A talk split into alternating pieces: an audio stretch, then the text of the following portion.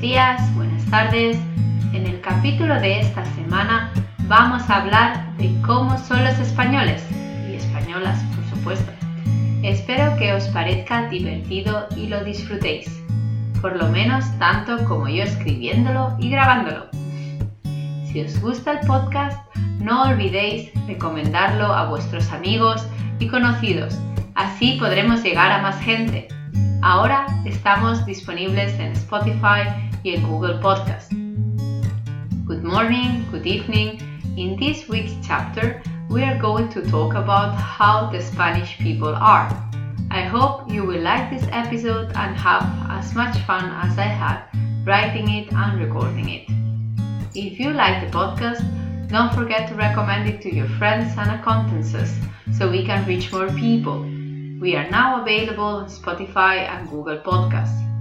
Recordad, publicaremos un capítulo por semana. Remember, we will publish one chapter per week.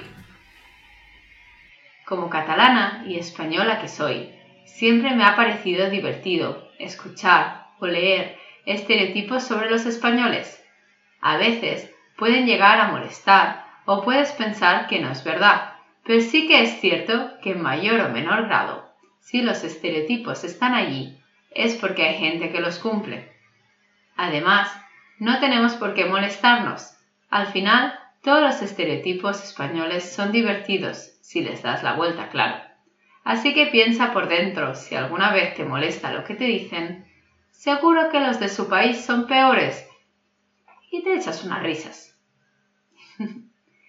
As Catalan and Spanish person that I am, I have always found it fun to listen or to hear stereotypes about Spaniards.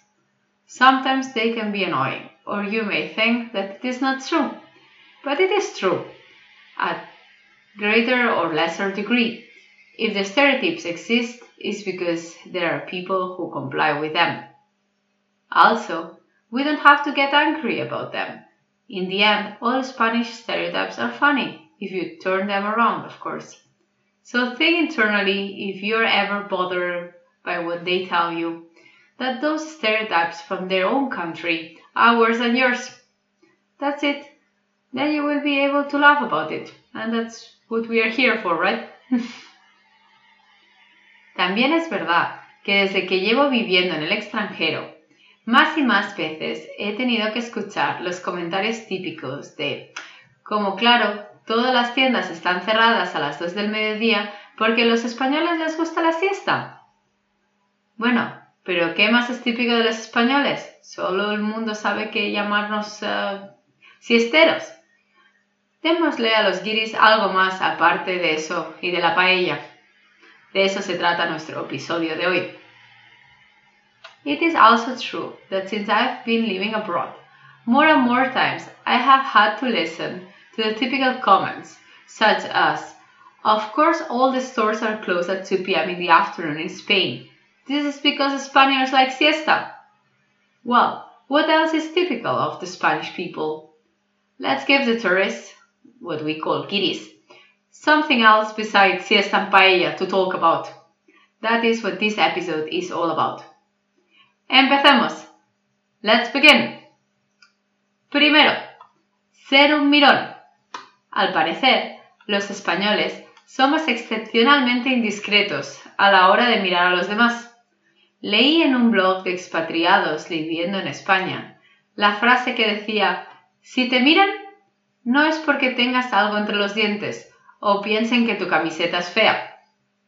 U otro comentario sobre los españoles mirando fijamente a alguien. Es una cosa cultural, así que acostúmbrate a ella. Y si quieres, mírales tú a ellos. Conclusión. Los españoles somos así, no hay nada que hacer y mejor que le vamos al lado positivo. Apparently, we Spaniards are exceptionally indiscreet when it comes to looking at others. I read in a blog of expats living in Spain the phrase, if they look at you, it is not because you have something between your teeth or they think your shirt is ugly. Or another comment about Spaniards staring at someone it is a cultural thing, so get used to it. And if you want, look at them back. Conclusion We Spaniards are like that, there is nothing to do. Let's better see the right side of it. Punto 2. Hablar muy alto. Lo que me he empezado a dar cuenta desde que vivo en el extranjero es que de hecho los españoles hablamos muy alto. Si vas en un tren en Holanda o pasas por un parque un domingo, por ejemplo, la gente que más grita cuando habla serán españoles. Es cierto, puede que no se cumpla siempre al 100%, pero si te centras sobre todo en los turistas, no en los españoles que llevan tiempo viviendo fuera, estoy convencida que me darás la razón, por lo menos la mayor parte de las veces. What I have begun to realize since I live abroad is that, in fact, we Spaniards speak very loudly. If you go on a train in Holland or pass through a park on Sunday, the people who yell the most when they speak will be Spanish. It is true, it might not be always 100%, but if you focus above all on tourists, not on the Spaniards who have been living abroad for a long time, I am convinced that you will agree with me, at least most of the time. Punto 3. El uso del lenguaje redundante. Bueno, esta es buena, ya veréis. Comentarios como, no entiendo por qué la gente dice cosas como subir para arriba o bajar para abajo. ¿Para dónde más vas a subir si no es para arriba? Son costumbres entre los extranjeros. Y es cierto, no haría falta decir subir arriba, con subir ya bastaría, ¿verdad? Pero estas frases son muy típicas en España, seguro que más de uno las habéis oído o las habéis dicho. Comments such as, I don't understand why people in Spain say things like, go up to upstairs, or go down to downstairs. Where else are you going to go if not upstairs or downstairs? I mean, these kind of questions are common among foreigners. And it is true, it would not be necessary to say go up to upstairs. With going up is enough, right? In Spain, it sounds better when you say it in Spanish, by the way, but in Spain, it's really common to say go up upstairs. So yeah, it's kind of repeating, making the language just, yeah, repeat itself. So what it said here, lenguaje redundante. Why we do it? No clue. anyway, otro nuevo. La impuntualidad, punto 4. Dos temas que chocan frecuentemente a los extranjeros sobre España están relacionados con los horarios, la impuntualidad y la siesta. Hablemos aquí sobre la impuntualidad. Más de una vez he oído a personas que consideran que los españoles somos impuntuales, porque en España no se considera de mala educación, es algo lo que dicen a veces. Mm, no estoy del todo de acuerdo, pero bueno, ahora veremos un poquito los casos. Two issues that frequently shock foreigners about Spain are related to schedules, lateness and siesta. Let's talk about the first one, lateness. More than once, I have heard people who consider Spaniards that are impunctual, because in Spain it is not considered rude to arrive for an appointment 5, 10, or even 15 minutes late. That is what I've heard, but uh, I don't fully agree. We will see. Pero eso no es en parte verdad. Primero de todo, hay gente en España que es muy puntual, como por ejemplo mi padre. Él nunca llega tarde, todo lo contrario, siempre intenta llegar temprano. Eso sería más parecido a los alemanes, si nos basamos a los estereotipos, ¿verdad? But that's not completely true. First of all, there are people in Spain who are very punctual, like my dad, for example. He's never, never late. On the contrary, he always tries to be early. That would be more like the Germans based on stereotypes, right? Pero también es verdad que hay mucha gente que llega tarde en España. Algunos avisamos, como yo, y llegamos máximo 5 o 10 minutos tarde. Hay otros que son el extremo de los extremos, que llegan siempre tarde. Siempre tienen alguna excusa, pero siempre llegan tarde y además bastante. But it is also true that there are many people who are late. Some of us were, like me, and we arrived 5 or 10 minutes late.